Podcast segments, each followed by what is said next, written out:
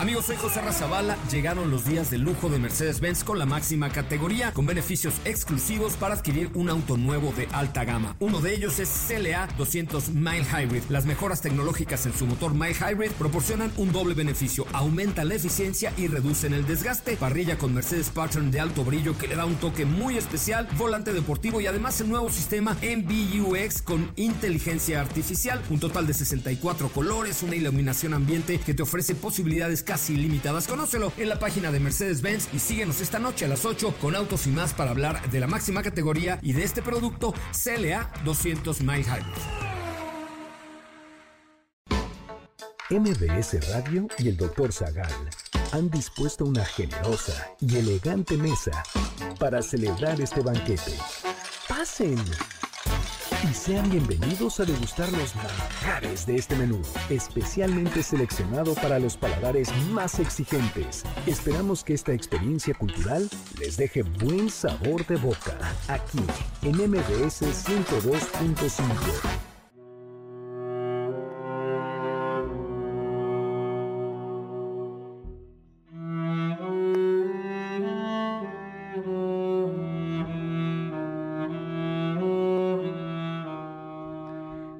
Nadie rebaje a lágrima o reproche esta declaración de la maestría de Dios que con magnífica ironía me dio a la vez los libros y la noche.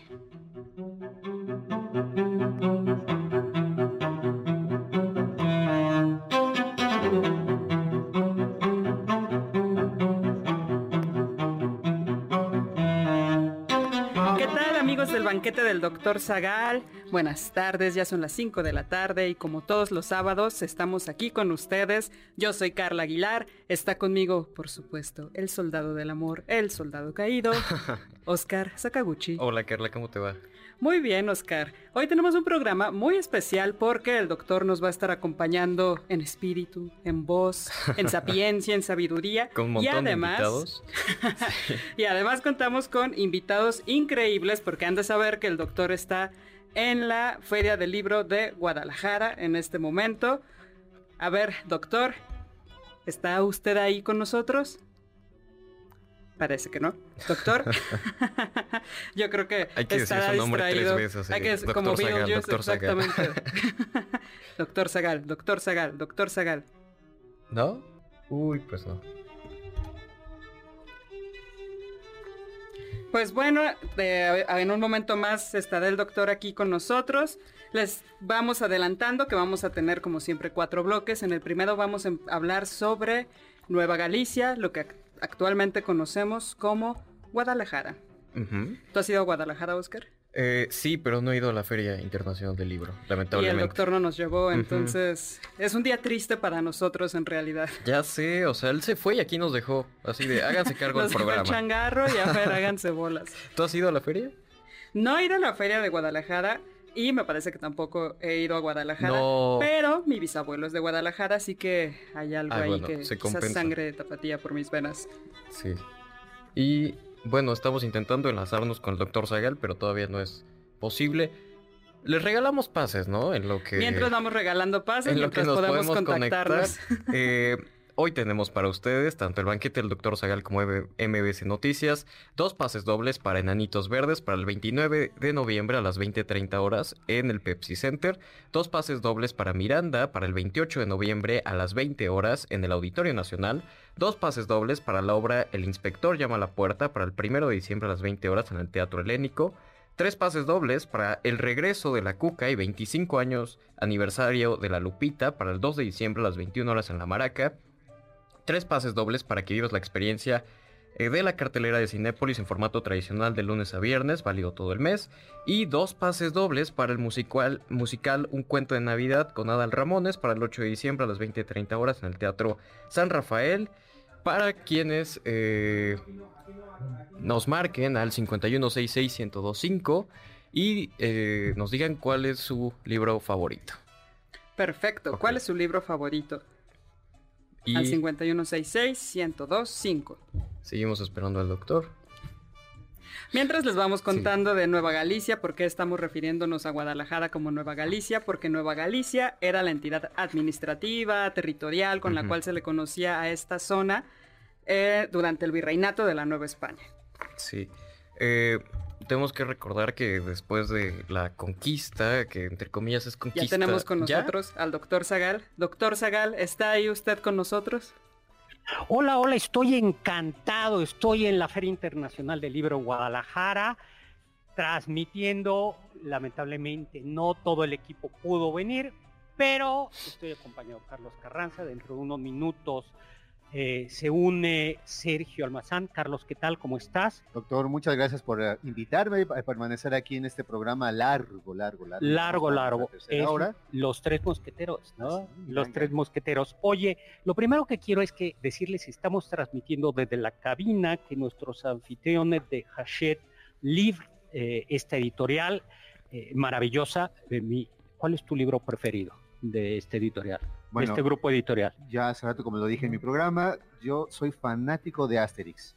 Yo también. Y el que menos me gusta que su bestseller es el Baldor. Álgebra de Baldor. De Baldor, por el que casi no terminó la secundaria.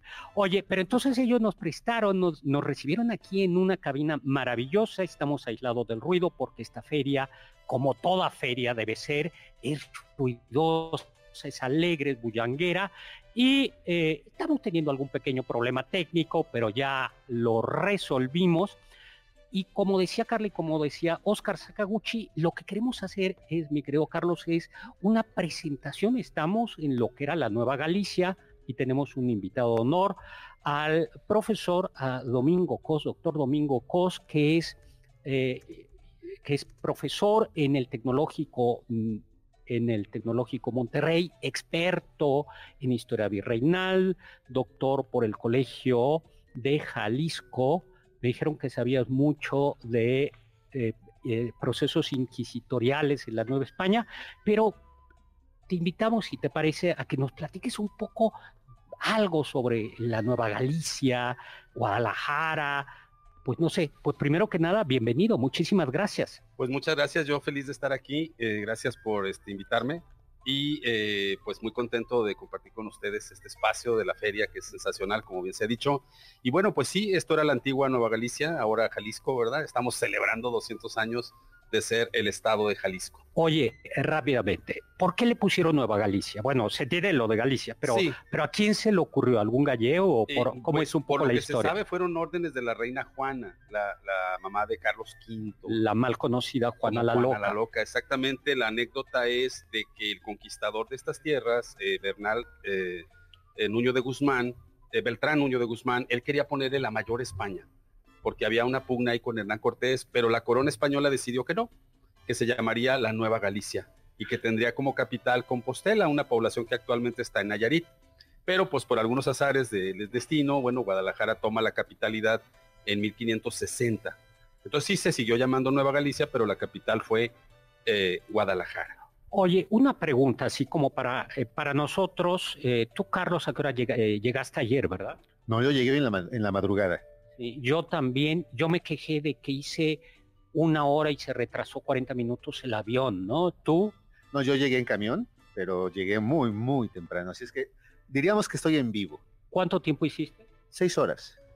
¿Cuánto tiempo, doctor Cos, se hacía en el siglo XVII desde la Ciudad de México a esta ciudad de sí, Guadalajara? Pues mira, anterior al ferrocarril, que bueno, el ferrocarril llegó a Guadalajara en 1888 pero desde los siglos anteriores, estamos hablando del siglo XVI, XVII, XVIII y parte del XIX, eh, un viaje de Guadalajara a la Ciudad de México sin mayores contratiempos, una semana. Más una semana. Una semana. Entonces ya nos imaginamos el tiempo que se tenía que invertir. Oye, ¿y qué era, a ver, qué es lo que detonó el desarrollo? Porque cuando tú ves el centro histórico Guadalajara, dices, esto es palabras mayores, las catedrales, los edificios de cantera.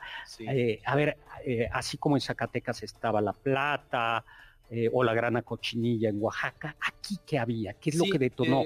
mira, Guadalajara, a diferencia de los centros mineros que, bueno, generaban una gran riqueza, Guadalajara era un centro ganadero y un centro agrícola. Y también tenía una característica, era un centro de poder político. junto con la Ciudad de México teníamos la Real Audiencia, que era un organismo de representante directo a la corona, y eso le da una importancia política, podemos decirlo así, administrativa en el occidente norte de lo que hoy es México. Oye, ¿cuál era la función de una Real Audiencia? Mira, la Real Audiencia era la representación directa de la corona y era un organismo colegiado. Podrían ser cuatro, seis, ocho o hasta doce, digamos, integrantes de la Real Audiencia. La Ciudad de México, por ser la capital de un virreinato, llegó a tener hasta 12 integrantes. Guadalajara creo que estuvo entre seis y ocho representantes en algún momento, pero solo las ciudades con poder político importante dentro del esquema del Imperio Español tenían una real audiencia. Entonces, en el caso de la Nueva España, solo Guadalajara y eh, México y la ciudad de Guatemala. Eran las únicas que tenían real, audiencia. Eh, la jurisdicción más o menos Bueno, la Real Audiencia abarcaba lo que todo el occidente de México y parte del norte. Zacatecas, ah, era lo Zacatecas también, claro. Eh, California, esto... Sí, aunque la Nueva Galicia estrictamente sería lo que hoy es Zacatecas, Aguascalientes, Nayarit y Jalisco, la Real Audiencia abarcaba un territorio mucho mayor que sí era una jurisdicción judicial en algún caso junto con atribuciones de gobierno y de, eh, ejército que podía llegar hasta las fronteras de la Alta California, Texas en, el siglo XVIII, por ejemplo. ¿Cómo fue el proceso conquista aquí? Aquí fue una conquista diferente al centro de México. Generalmente, pues lo que sabemos en la historia oficial y en la educación, digamos, de la primaria, secundaria, prepa, pues sabemos mucho de la conquista del centro de México, personajes como Hernán Cortés, la Malinche, etcétera, pero el occidente tuvo otra historia, que también podemos pensar que otras regiones como Yucatán, como el norte de México, fueron conquistas diferentes a las del centro.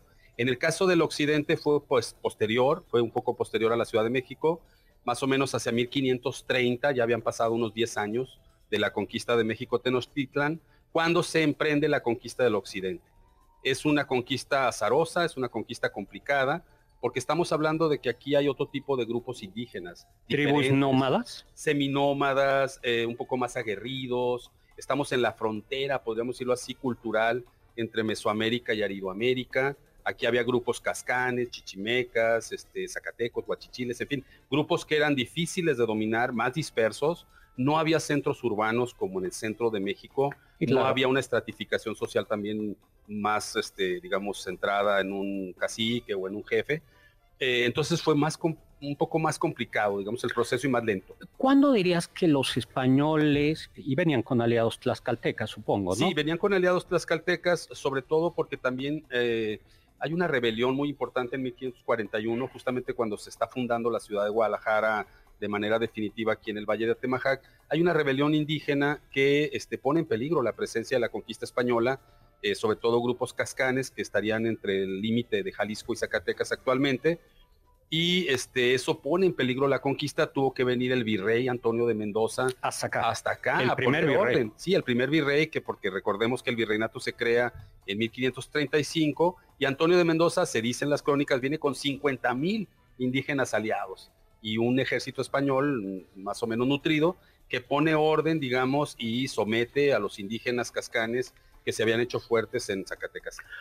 ¿Cuándo dirías que ya hay un control estable, estable de la corona española aquí en la Nueva Galicia? Yo creo que a finales del siglo XVI, más o menos cuando ya termina también la guerra chichimeca, que puso en peligro la zona norte de lo que es la Nueva España, este, más o menos hacia 1590 ya hay una estabilidad política, y ya el siglo XVII pues es un siglo de consolidación en el cual Guadalajara lentamente va a empezar a crecer, pero también hay que decir que Guadalajara fue una ciudad pequeña, a pesar de ser un centro político y administrativo, Guadalajara fue una ciudad que crecía poco. Creció más Zacatecas, creció eh, más Guanajuato y Valladolid, lo que hoy es Morelia, pero Guadalajara pues seguía siendo ese centro político y administrativo importante. Oye, y a ver, eh, me voy a, voy a cambiar. Las costumbres de, eh, del estado de, lo que hoy es Jalisco, de, dónde provienen? A ver, porque claro, es como icónico, ¿no? Los charros, eh, ¿Eso es resultado de un mestizaje o qué historias podrías decir? Bueno, aquí en buena medida la presencia indígena no fue tan numerosa como en otras partes de México. Si a esto le aunamos que hubo estas rebeliones, digo, y las enfermedades que trajeron los españoles, se diezmaron a la población. Entonces yo creo que la población de Jalisco, Zacatecas y buena parte del norte de México es una población eh, con menos presencia indígena en algún caso que el sur, sureste de México Entonces hay regiones, por ejemplo en Jalisco, que es el norte, la zona de los altos, donde predomina la población de piel blanca. Entonces, bueno, en buena medida es por estas migraciones españolas que se asentaron en zonas de frontera en la época colonial y que pues luego se iban extendiendo hacia el norte. Ahora, por otro lado, también eh, la charrería y ciertas tradiciones que luego van a ser como símbolos pues de la mexicanidad, pues se van fundiendo y se van este, consolidando, sobre todo hacia el siglo XVIII, con la actividad ganadera. Sabemos ahora que alrededor de la ciudad de Guadalajara había grandes haciendas, producían mucho ganado, porque había que alimentar también las zonas mineras, del norte. Entonces había circuitos comerciales muy importantes con Zacatecas, con Durango, con Chihuahua, que eh, provenían del hinterland, digamos, de la zona alrededor de Guadalajara, lo que hoy sería el estado de Jalisco. Entonces la tradición charra en buena medida viene de ahí. Oye, Jalisco ya como estado, eh, que en, el cielo, bueno, nos tenemos que ir ahora mismo a un corte, nos tenemos que ir a un corte y bueno, estamos transmitiendo desde la feria de libro en Guadalajara, aquí en la cabina de Hachette Libre y regresamos, tenemos todavía más invitados. Saludos.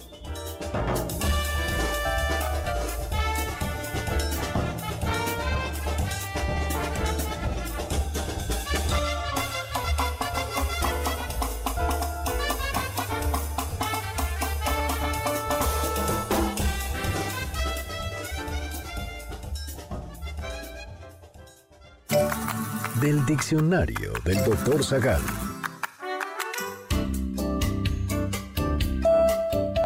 Palabra feria proviene del latín feria feriarum, que, entre sus usos, significaba días festivos o gran mercado.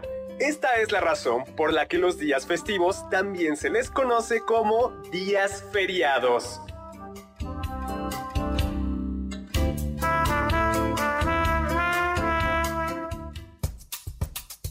¿Quieres felicitar al chef por tan exquisito banquete? Llámale al 55 51 66 1025 en MBS 102.5. Estás escuchando el banquete del Dr. Zagal. ¿Quieres contactar a los ayudantes del chef? Puedes escribirles en Twitter, arroba carlapaola-ab, Héctor Tapia, arroba Toy Tapia Uriel Galicia, arroba U Cerrilla, Lalo Rivadeneira, arroba Geribadeneira.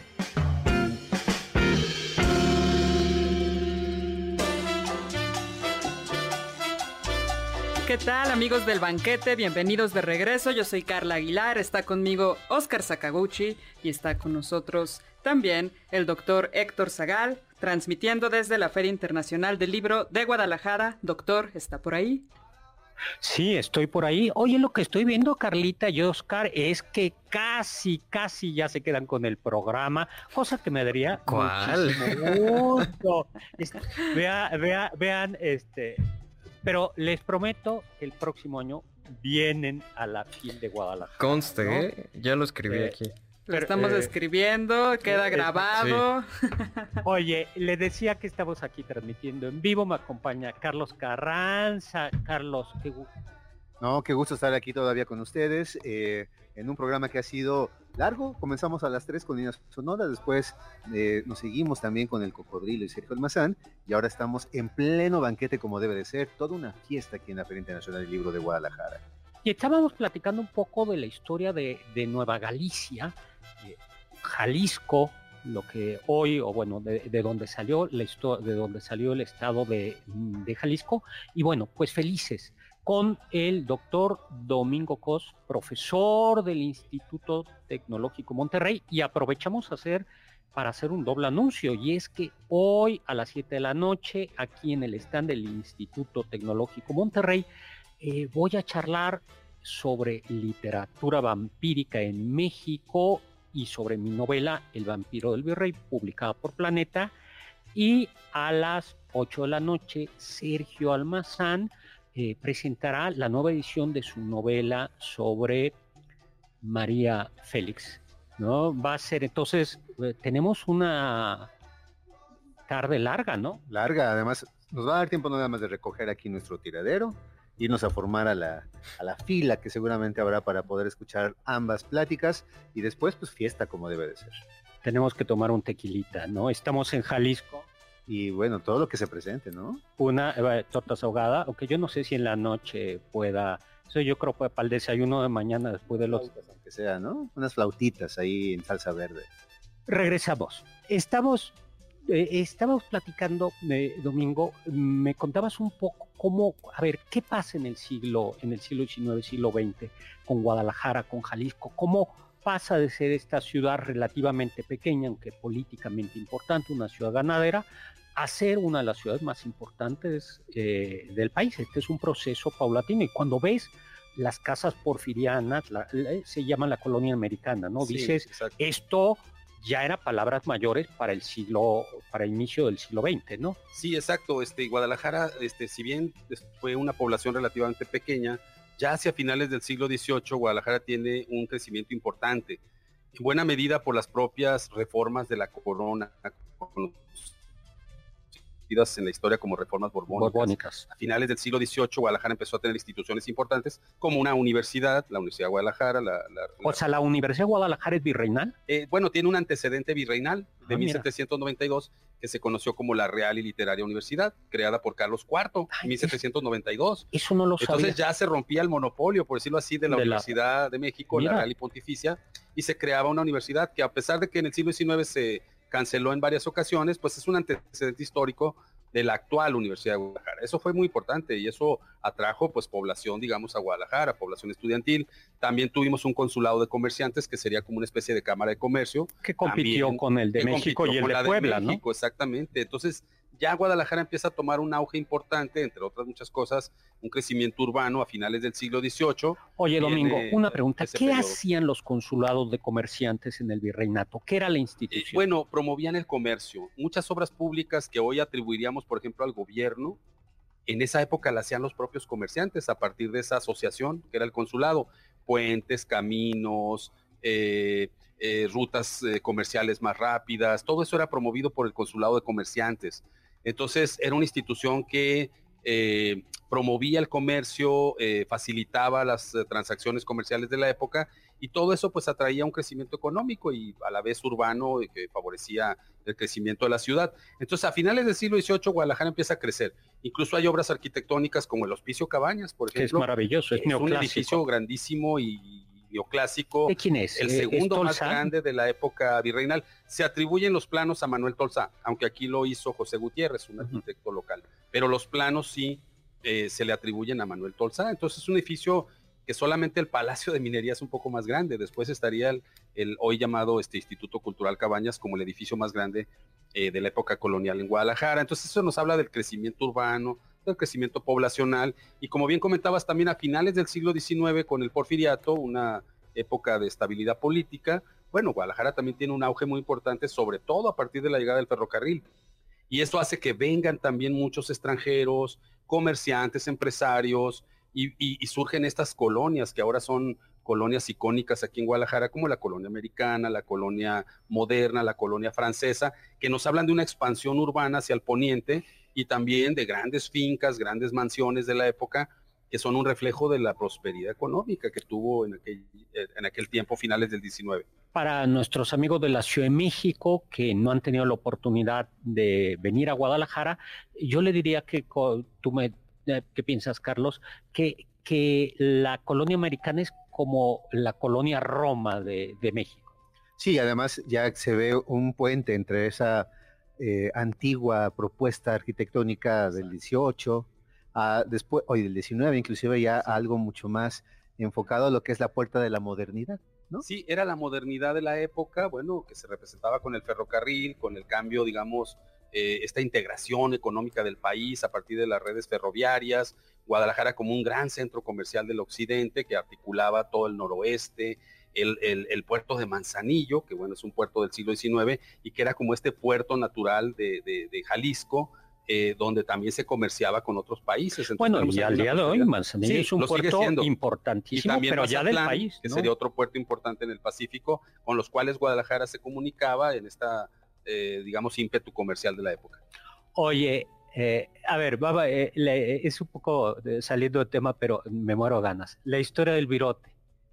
Ah, bueno, hay muchas pe- versiones ahí. Sí, perdón, estamos hablando, eh, pero, pero, pero Bueno, sí, también- pero sí, perdón por el También cambio la de tema. gastronomía. pero la pues, gastronomía, claro. sí, a ver, a ver. Bueno, la versión más aceptada es que era un panadero francés. Bueno, O sea, eso sí es histórico. Sí, sí, sí. Virote. Un panadero, eh, virote, ahora sí, su apellido y de ahí viene el virote, como este pan salado, este propio de las tortas ahogadas, que es típico de Jalisco. En ningún otro lado se va a dar el virote como se da aquí en Guadalajara y con el sabor saladito que tiene. Entonces es lo que acompaña las tortas ahogadas, de las cuales pues, estamos muy orgullosos aquí en Jalisco. Son Pero deliciosas. sí se atribuye que fue un panadero francés, que por ahí, este, de ahí surge este. Qué bien, ¿no? Oye, Pero- entonces, y regresemos, perdón por la interrupción, regresemos a eh, cuando Guadalajara, Jalisco, comienza a crecer con el porfiriato, viene la revolución. Viene la ¿Cómo revolución. nos fue, cómo le fue, cómo fue la revolución aquí? Hay una frase de Luis González, un gran historiador de Michoacán, este, que decía, había los revolucionarios y los revolucionados. Entonces Jalisco, según él, y Guadalajara fueron revolucionados. Es decir, Guadalajara tenía una prosperidad económica. En realidad a Guadalajara le cayó la revolución. No quiere decir que no participó en ella, pero no fue una promotora de la revolución. La revolución hay que entenderla que venía de otros contextos, como el norte de México o algunas zonas campesinas del centro. Pero entonces Guadalajara había tenido gran prosperidad económica en el porfiriato. En ese sentido, tenemos que hay un crecimiento económico y aquí, en cierta medida, no se provocó la revolución.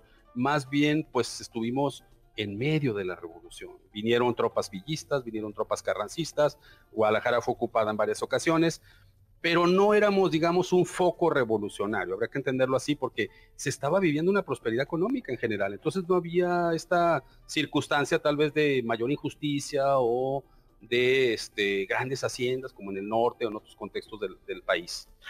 Oye, pues muchísimas gracias. Lamentablemente el tiempo se nos está acabando y tenemos poco tiempo y muchos invitados, pero vamos a hacer una cosa, ya que estamos en contacto, te, eh, eh, pues nos entrevistamos, conversamos en el programa, lo podemos hacer por teléfono, o, Claro que sí. o venimos con todo el equipo Claro a hacerte la entrevista. Gracias por la- recordarnos, doctor. la entrevista en video. Bueno, vamos pues vamos. rápido a un corte.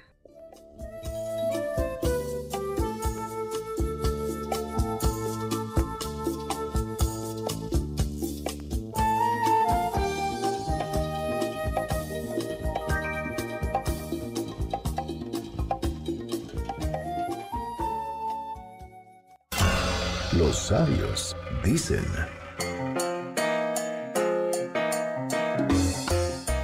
El verbo leer, como el verbo amar y el verbo soñar, no soporta el modo imperativo. Jorge Luis Borges.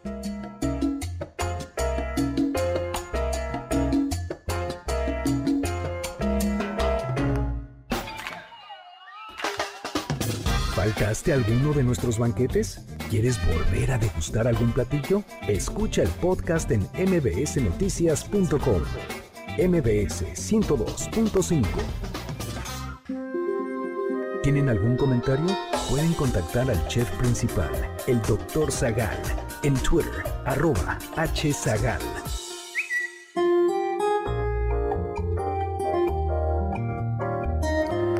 Amigos del banquete del doctor Zagal, ya estamos aquí de regreso. Yo soy Carla Aguilar, está conmigo Oscar Sakaguchi y por supuesto está con nosotros el doctor Zagal. Antes de continuar con él, simplemente queríamos mandar muchos saludos a Aida Rosas que nos está escuchando. Muchísimas gracias Aida, siempre una gran amiga de este programa.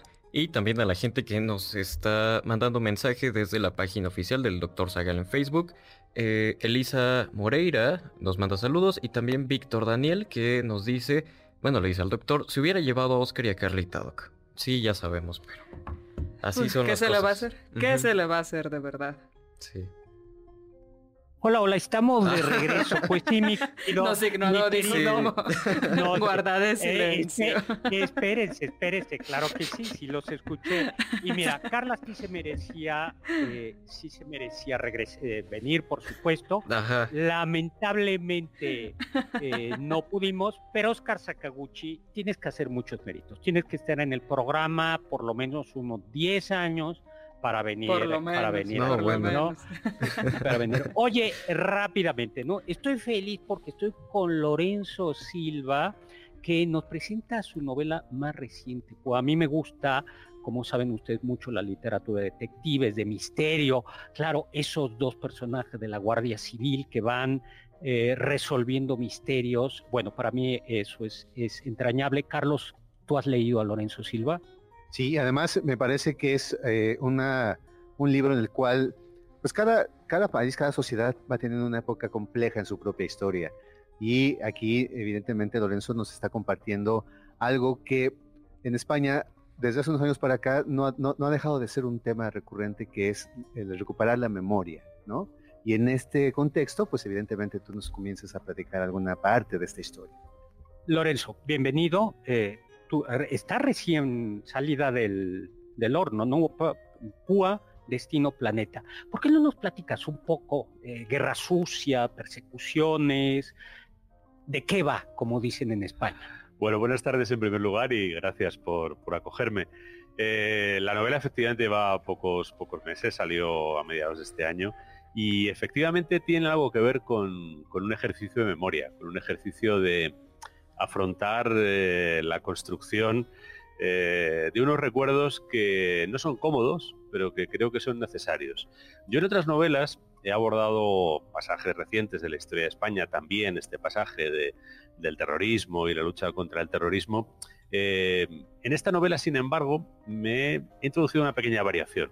La novela no está situada en ninguna época determinada, no está situada en ningún país determinado, pero el que conozca la realidad española, así como la realidad de otras sociedades europeas, identificará acontecimientos y fenómenos que no son en absoluto fruto de la fantasía. Eh, una sociedad que se ve ante el desafío que le plantea una organización terrorista, unos servidores públicos que se ven desbordados y alguien que en un momento determinado dice, bueno, la única manera de combatir esto es saltarnos nuestras propias leyes y empezar a cometer delitos desde el Estado, ¿no? Eso sucedió en España, y- España, y, en otras sociedades europeas, ¿no? y otras sociedades del mundo. Y la novela rehuye deliberadamente el contexto concreto porque quería ir un poco más allá, quería ir a cómo las sociedades en general afrontan el recuerdo de estos episodios desairados, ominosos, que siempre son incómodos, pero que no se pueden enterrar, porque si se entierran, la memoria se construye de una manera incompleta y al final eh, insatisfactoria. Claro, me parece que hay una suerte como de juego de espejos en los cuales cualquiera que se mire en uno u otro se puede reflejar. Porque el terrorismo, como bien lo planteas, o esos momentos ominosos en la historia de las sociedades, no dejan de ser justo un parámetro en el cual uno mismo se explica lo que es actualmente. Puede ser el caso de España, el caso México, que tenemos nosotros, nos cuesta trabajo aceptar la palabra terrorismo, pero bueno, finalmente es algo que cada vez se apodera de nuestra realidad. Y sin embargo, creo que al leer este tipo de historias, vamos encontrando esos, esos reflejos y nos observamos a nosotros mismos. Sí, yo recuerdo eh, recién llegué a España, eh, había un gran escándalo porque se había descubierto eh, que, que, al- que el gobierno había utilizado la violencia ilegal Mm. para perseguir grupos terroristas, ¿no? Este es como el detonante, ¿no? Pero tristemente creo que es una realidad que se da en muchos países, ¿no? Eh, sí, sí. mm, ¿O se dio? Por, por eso yo no lo quise circunscribir a la realidad española, aunque indudablemente eh, buena parte de la documentación de la novela, porque al final no es, insisto, una fantasía ni una novela eh, que tire de la fabulación, sino que echa mano de esas experiencias concretas. Buena parte de la documentación viene de España, pero por ejemplo ha habido episodios de guerra sucia contra organizaciones terroristas en el Reino Unido, en Italia, en Alemania, eh, en Francia, sin salir del último medio siglo. ¿no? Y la reflexión es una reflexión, yo diría que, que triple, y es la que yo intento trasladar a través del personaje. ¿no? La primera es una reflexión de tipo moral. decir, Tu todos- protagonista, ¿cómo lo mi describes? protagonista es un soldado, un soldado de una guerra sucia. Es un hombre que se incorpora eh, no a un cuerpo policial, sino a un servicio de información, a una especie de eh, negociado oscuro de un servicio de información. Eh, primero opera dentro de la legalidad, de la legalidad que se aplica a los servicios de información en todos los países, pero a partir de un cierto momento cruza la línea de la legalidad y empieza a hacer cosas que no solo son ilícitas, sino que son delitos, es decir, se convierte en un criminal, en un criminal al servicio del Estado. ¿no? Y ese viaje eh, plantea tres, yo diría que tres grandes cuestiones. La primera de índole moral, es decir, eh, ¿se puede perseguir por procedimientos innobles un fin noble? Porque el fin la gran supuestamente pregunta de la noble. filosofía, El fin ¿no? supuestamente es noble defender a la sociedad del, amedrentamiento que le produce una organización armada que además comete atentados indiscriminados, que mata niños incluso. Bueno, de entrada el fin es noble, acabar con esa organización, ¿no? Pero se puede hacer eso por vías innobles como eh, secuestrar, torturar, eh, eventualmente matar. La segunda pregunta es de, de tipo, eh, si se quiere, estratégico, ¿no? Al final, la guerra sucia ¿Es una buena solución? Eh, ¿Podemos encontrar que haya alguna guerra sucia que haya resuelto algún problema de este tipo? Si miramos esos ejemplos que he mencionado de Europa, la respuesta es negativa en todos los casos. El Reino Unido no acabó con el IRA con la guerra sucia, el Estado francés no acabó con los rebeldes argelinos mediante la guerra sucia, es decir, en Italia no se acabó con los años de plomo a través de la guerra sucia. Colombia Eh, tampoco. Bueno, es decir, eh, acaba siendo inefectiva. ¿eh? Y la tercera pregunta, que es un poco la que encarna el personaje. Eh, la gente que se mancha las manos, ¿qué hacemos con ellos? ¿Qué pasa con ella? ¿Eh? Eh, al cabo del tiempo, quien ha asumido en un momento determinado ese dilema moral, voy a hacer algo que no está bien, pero el fin sí está bien, ¿cómo queda? ¿no? ¿Sale indemne? Mi personaje te cuenta que no se sale indemne de esto, que al final quien toma esa decisión y que normalmente no se mancha las manos, además de sacrificar la legalidad, está sacrificando a los peones a los que va a emplear en esa guerra sucia. Claro, los reyes siempre siguen allí.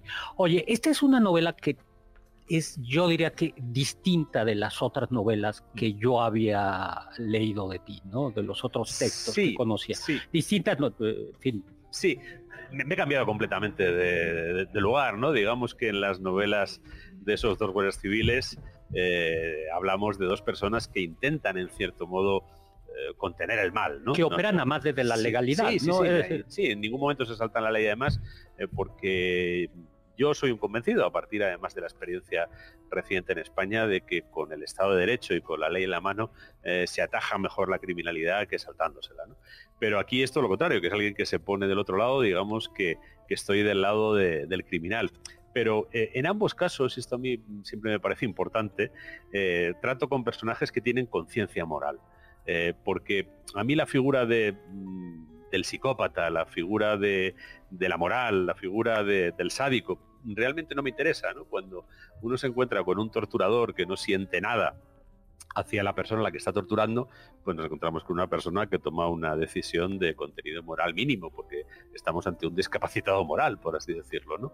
A mí realmente lo que me llamó la atención y lo que me hizo pensar en escribir esta novela fue hablar con gente que había estado en organizaciones terroristas, tú hablaste con gente- directamente Sí, sí, con he hablado con terroristas, he hablado con torturadores y, y encontrarme con personas que no habían perdido la conciencia moral de sus actos y que al final se encontraban arrastrando una mochila que a muchos, por no decir a prácticamente todos ellos, de una u otra forma les costaba arrastrar.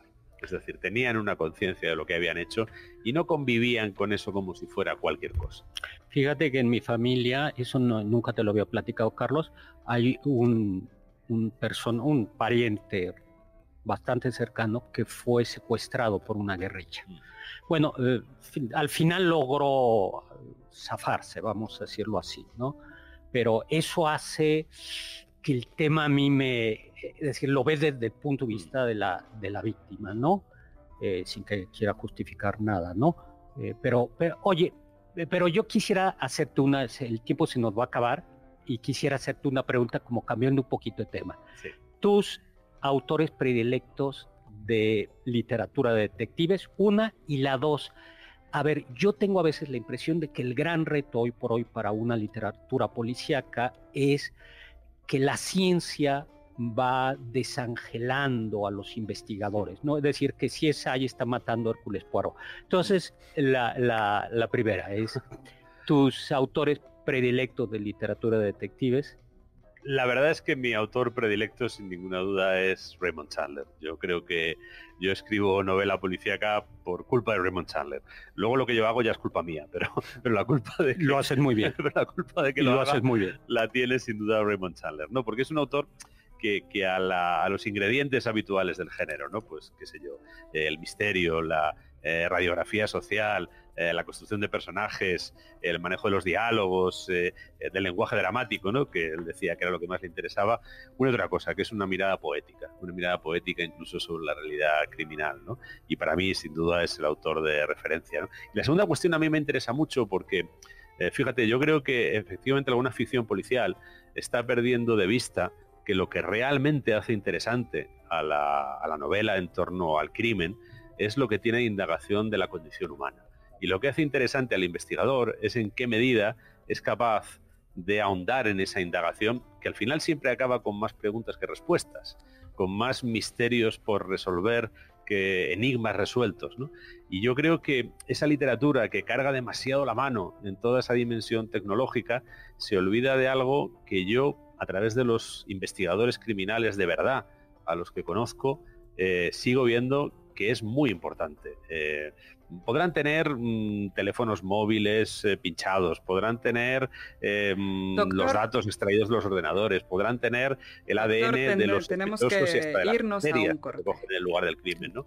Pero al final es muy importante que el investigador tenga una visión profunda de quiénes son las personas con las que está tratando. Lorenzo, pues muchísimas gracias. El tiempo es infame y se nos acaba. Mil, mil gracias. Tu presentación, ¿cuándo presentas aquí? Pues mañana a las 7, si no me equivoco. Mañana a las 7 aquí en la FIL Guadalajara. Bueno, yo espero estar por ahí. Muchísimas gracias. Vamos a un corte, regresamos. Eh, Oscar Sakaguchi, apúntate, hay que leer literatura de este tipo, de detectivesca y no solo esas cosas que luego lees. Carla, nos vemos en unos segundos.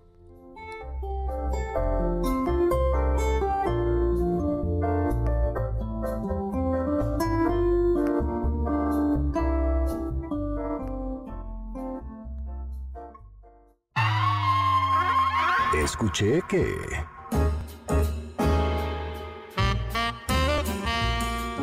La FIL Guadalajara otorga el Premio de Literatura en Lenguas Romances, uno de los reconocimientos literarios más destacados en el ámbito hispano.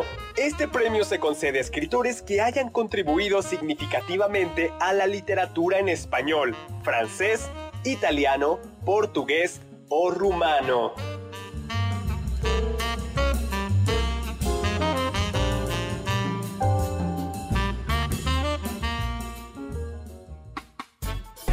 Contacto con nosotros en nuestra página de Facebook, Doctor Zagal.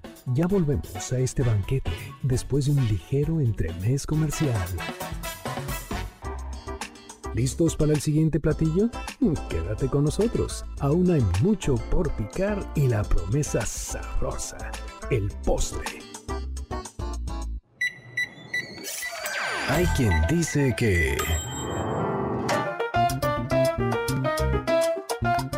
La Feria Internacional del Libro de Guayaquil, FILG, es una feria del libro que ha ganado importancia en América Latina. Esta feria se ha destacado por su enfoque en la promoción de la lectura y la literatura ecuatoriana. Además de la exposición y venta de libros, la FILG organiza una variedad de eventos culturales como charlas, presentaciones de libros, talleres y actividades para niños.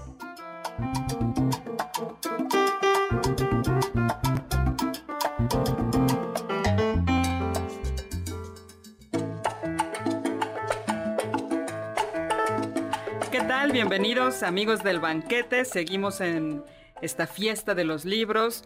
No, espero que hayan escuchado el bloque anterior porque creo que fue una entrevista deliciosa con el autor, el novelista Lorenzo Silva, con la presentación de su nueva novela Púa.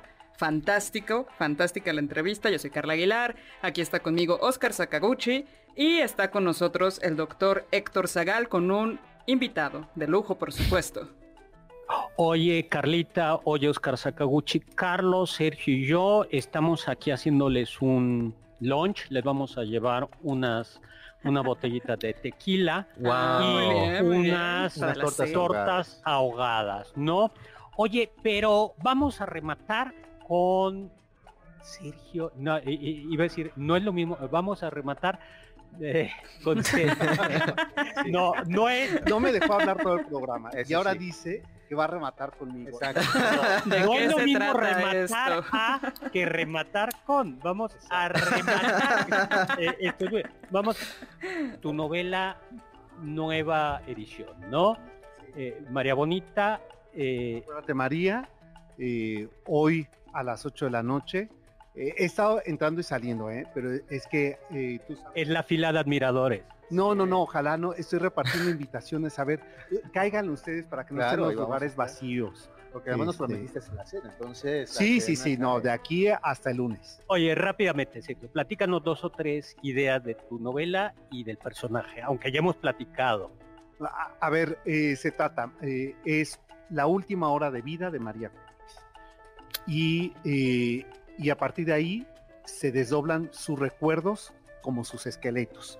Es decir, vamos a ver una María de, carne y hueso, que nos está contando los miedos que tiene antes de irse. Y hay que recordar, María se muere el 8 de abril del 2002, cumpliendo 88 años, el mismo día de su cumpleaños. Eh, ¿Qué tan histórica, qué tan ficción es la novela? A ver, la ficción es pues que está ambientado en la habitación una hora antes. Todo lo demás, eh, es decir, los 104 sucesos que cuento ahí, desmiento a María cuando dictó su biografía y no es que cuente la verdad, porque te voy a responder como me dijo Carlos Monsiváis. Ningún mito se hace de verdades. Entonces está aderezado lo que es una ficción, ¿no? Te lo decía el autor hace un rato. Las novelas nos permiten eso, aquellos huecos que quedan de la historia que no podemos comprobar, se llenan con ficción. Pero básicamente todos los sucesos que cuento ocurrieron. Tres películas para... A ver, por ejemplo, Oscar Sakaguchi, que es joven y que solo ve cosas así como muy, muy, muy recientes.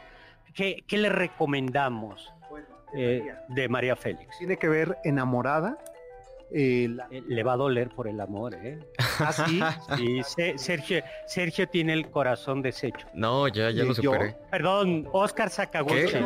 Oscar Sakaguchi. El doctor insiste en No lo rematar. quiere rematar. apre- aprende, Oscar. eh, aprende. Sergio ya no tiene corazón. Ese es el camino a la verdad. Ah, ah, ya, ya lleva el amor, pero lo mejor es haberlo tenido y haberlo perdido, porque entonces ya no te duelen muchas cosas. ¿sabes? Aprende, Oscar. Se hace callo. Este, pero Oscar, te recomiendo Enamorada, la fotografía es bellísima, este, El Peñón de las Ánimas, que también es una fotografía maravillosa, y vas a conocer qué mentira que la política y, y la farándula es reciente. Ahí incluso hay una escena con Miguel Alemán, nada más, ¿no? mm, Ni más ni menos. Y la Mm. otra es la generala, porque digamos que es su biografía, la más íntima de María, contada en una historia en medio de la revolución.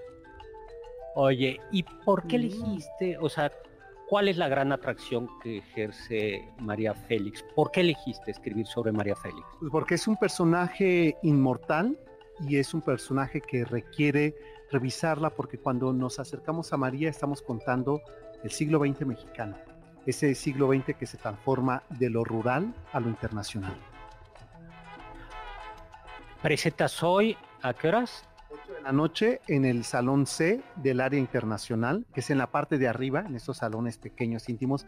Y vamos a lanzar, lo voy a decir, es que abrimos la presentación con un video que hemos preparado junto con Felipe Nájera, que él hace el personaje de la doña.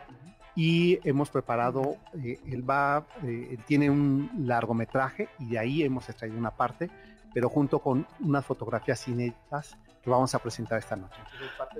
Oye, se nos acabó el tiempo ya, pues muchísimas gracias. Presentación hoy de mi novela El vampiro el virrey en el stand del Tecnológico Monterrey aquí en la FIL de Guadalajara.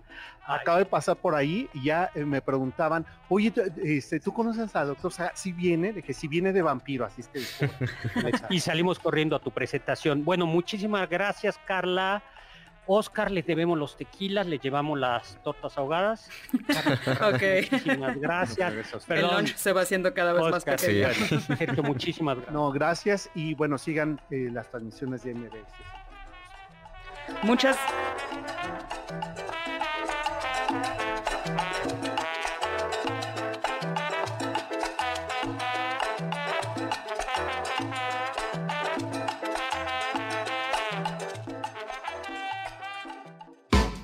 Confiamos que este banquete ha sido un deleite gourmet y cultural.